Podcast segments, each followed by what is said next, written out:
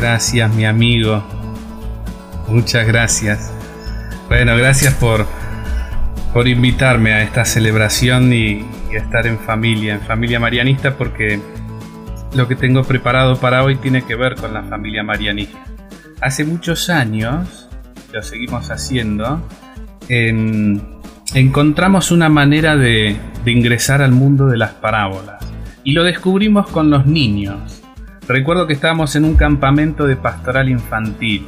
Había un montón de catequistas, este, un montón de agentes de pastoral, maestros y muchos niños. Y me acuerdo que con Euge Pastorino, gran catequista de la familia marianista, veíamos que nuestra parábola de los talentos presentaba algunos riesgos. No sé si llamarlos problemas todavía, pero sí algunos riesgos. Entonces, desde aquel año, que hace como 8 años que empezó esta experiencia, decidimos poner a prueba una interpretación que nació con los niños de la pastoral infantil. Y debo decir que fue una interpretación muy reveladora para nosotros. Por eso la seguimos probando con niños y también lo probamos con adultos esto. Bueno, varios de los que están hoy acá en la celebración han participado de esa experiencia de lectura de la palabra.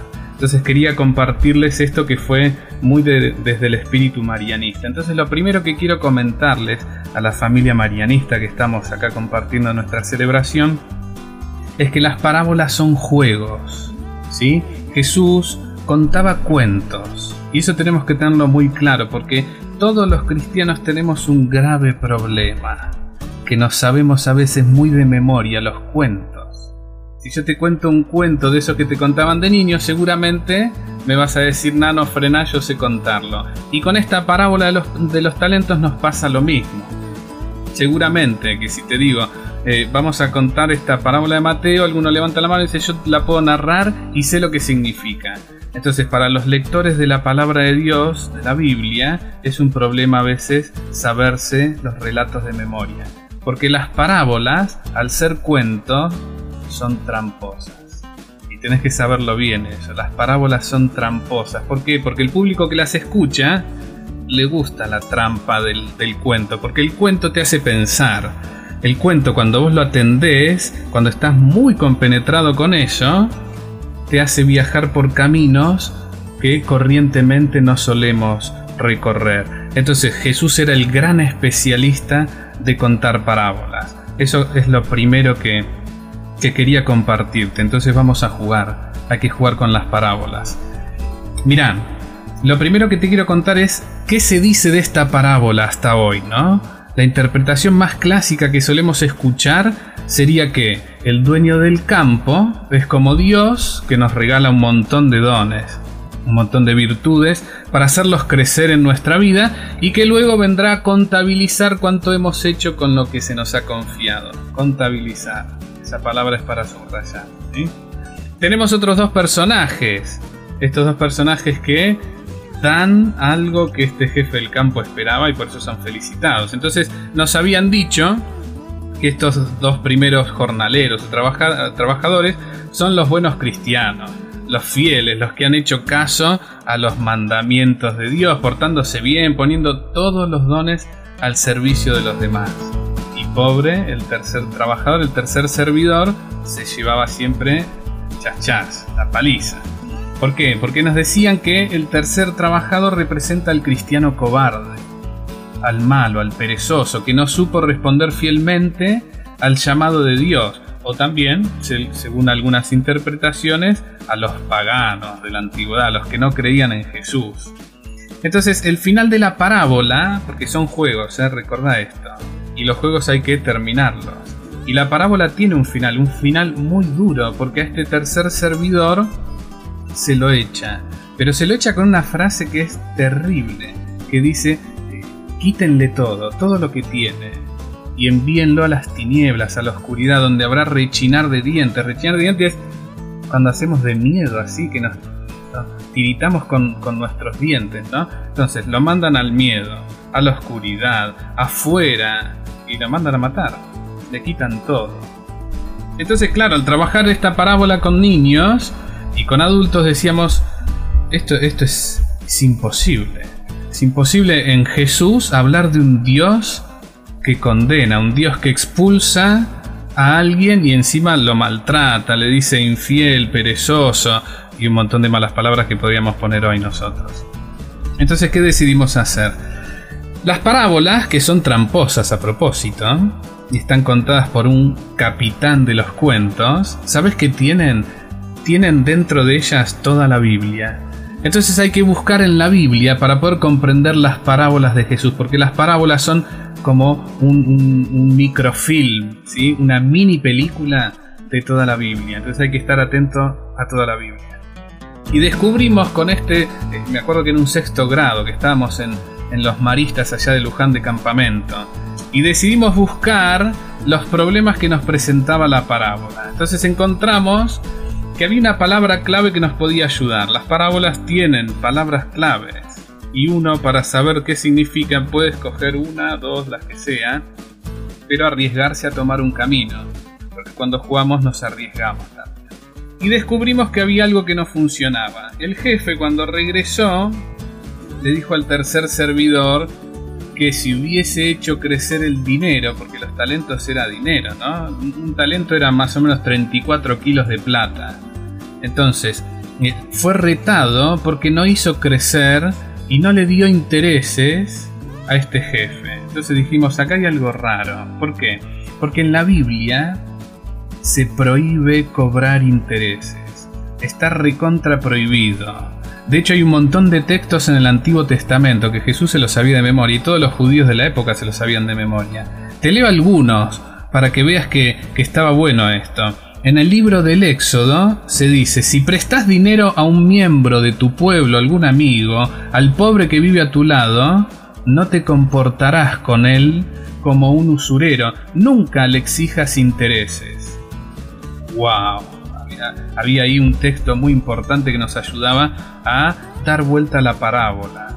Pero encontramos como siete textos en el Antiguo Testamento que prohibían, no te los voy a leer todo, te vas a aburrir, pero están los textos ahí que prohíben el cobro de interés. Entonces volvimos a la parábola y dijimos, espera, este dueño del campo no puede ser Dios. Si la misma palabra prohíbe que entre hermanos o entre, entre vecinos y eso, se cobren intereses.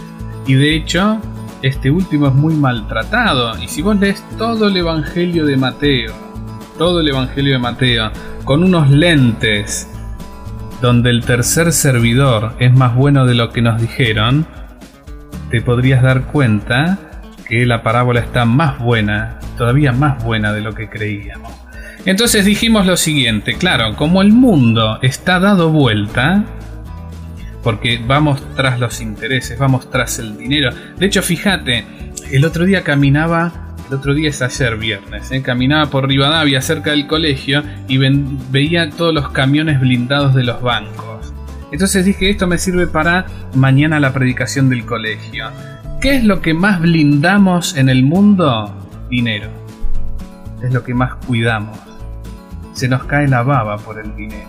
Por eso lo cuidamos como si fuera lo más preciado. Y en realidad lo más preciado es lo que nunca está blindado y nunca cuidamos tanto como el dinero, que es la vida que Dios nos regaló. Entonces dijimos, como el mundo está dado vuelta y estamos patas para arriba, ¿por qué no hacemos una cosa? Busquemos en la parábola dar la vuelta y a ver si Jesús nos tira una pista. Y descubrimos que si esto de los intereses no era posible, entonces ese jefe, ese dueño, no podía ser nunca Dios. Todo lo contrario. Entonces comento algunas conclusiones a las que llegábamos. El dueño del campo representa entonces todo tipo de poder extorsivo y explotador en el mundo de Jesús y en nuestro mundo. ¿Por qué? Porque en el tiempo de Jesús, ¿sabes cómo se ayudaban los vecinos? el punto de, crecer no estaba en ganar económicamente. Ellos tenían un sistema muy distinto al nuestro, muy distinto. Que era un sistema de reciprocidad. ¿Qué significa? Que ponele, yo tengo tomates y Gustavo tiene naranjas. Gustavo necesita lo que yo tengo y yo necesito lo que tiene Gustavo. Entonces nos intercambiamos. Lo que se conoce como trueque. ¿sí? Los judíos en tiempos de Jesús eran, eran campesinos, utilizaban eso para crecer. Eh, la, importancia no estaba en tener más que el vecino, la importancia estaba en obtener lo que necesito y dar lo que el otro necesita porque yo lo tengo. ¿sí? Pero los romanos, que gobernaban todo ese mundo antiguo conocido, habían impuesto, para la redundancia, un montón de impuestos que la gente no podía pagar. ¿sí? Cualquier parecido con la actualidad es mera coincidencia. ¿eh? Entonces, estaban reajustados los judíos del tiempo de Jesús, no podían crecer. ¿Por qué? Porque se les cobraba un montón de intereses. Entonces dijimos, acá no va esto. ¿Quiénes son los, los dos servidores que muy obedientemente le dicen, acá está Señor lo tuyo? Bueno, llegamos a esta conclusión. Dijimos que los dos servidores que aceptan el cobro de interés representan a las cúpulas del mundo judío de Jesús y a los que gobernaban los romanos de ese tiempo, ¿no? Y también a la mayoría del mundo que estamos sujetos a veces como títeres a este sistema al cual nos cuesta enfrentar, ¿no? Nos cuesta enfrentar porque es muy poderoso ese sistema. O si se quiere en términos espirituales, a, las veces que nosotros nos arrodillamos frente al poder, ¿sí? Siempre tenemos algún límite y a veces doblegamos nuestras rodillas ante el poder. Y el último servidor, en esta interpretación que hacíamos con, con los niños de la pastoral, el tercer servidor es Jesús. O es alguien muy parecido a Jesús. O es una persona comprometida, sea cristiano o de cualquier religión o de ninguna religión. ¿Por qué? Porque ese último no para de dar batalla una batalla hacia quién, hacia el mal del mundo, aunque esto le cueste la vida, ¿eh? como a los mártires de nuestra primera iglesia y a los mártires de hoy. Recordemos que este último servidor de la parábola es echado a las tinieblas, fuera, se lo, se lo lleva a la muerte, igual que Jesús, que se lo lleva fuera de la ciudad para crucificarlo. Entonces, ¿qué, qué encontrábamos con esto? Que a veces versionamos a Dios hacemos un Dios a nuestra imagen y semejanza.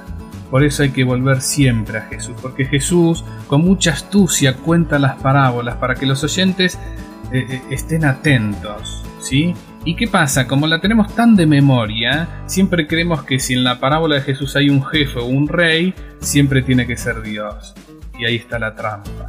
Hay que buscar, hay que buscar en los juegos de Jesús para comprender que a veces hay que dar vuelta ¿Saben por qué? Porque muchas veces el mundo está dado vuelta. Entonces miramos al revés, ¿sí? Estamos como haciendo la vertical en el mundo. Entonces, si no podemos darnos vuelta nosotros, habrá que dar vuelta a la parábola para ver si nos ayuda. Bueno, los invito a que, a que cerremos los ojos y que pidamos al Dios tercer servidor la valentía para anunciar el reino de Dios y para denunciar proféticamente lo que va en contra de su proyecto, como lo hizo el tercer servidor, porque ese último le enseñó, le enseñó a su jefe, y de hecho no le debía nada, le devolvió todo lo que se le había dado, no le mezquinó nada, no lo estafó, todo lo contrario, entonces no, no estafemos al mundo, hemos recibido gratuitamente este, este planeta, aprendamos entonces a mirarnos y a tratarnos como hermanos, hijos de ese Dios, Madre y Padre, que quieren de nosotros que seamos valientes como el tercer servidor, parecidísimos a Jesús. Y recordemos algo, Dios nos ama así como somos y no como deberíamos ser, porque en definitiva nadie es como debería ser. Dejemos a un lado nuestras versiones de Dios y escuchemos a Jesús que nos revela el verdadero rostro compasivo y misericordioso del Dios de la vida.